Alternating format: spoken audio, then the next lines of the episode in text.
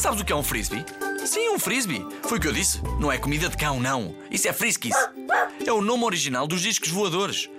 É um objeto de forma circular, feito de plástico e com 20, 25 centímetros.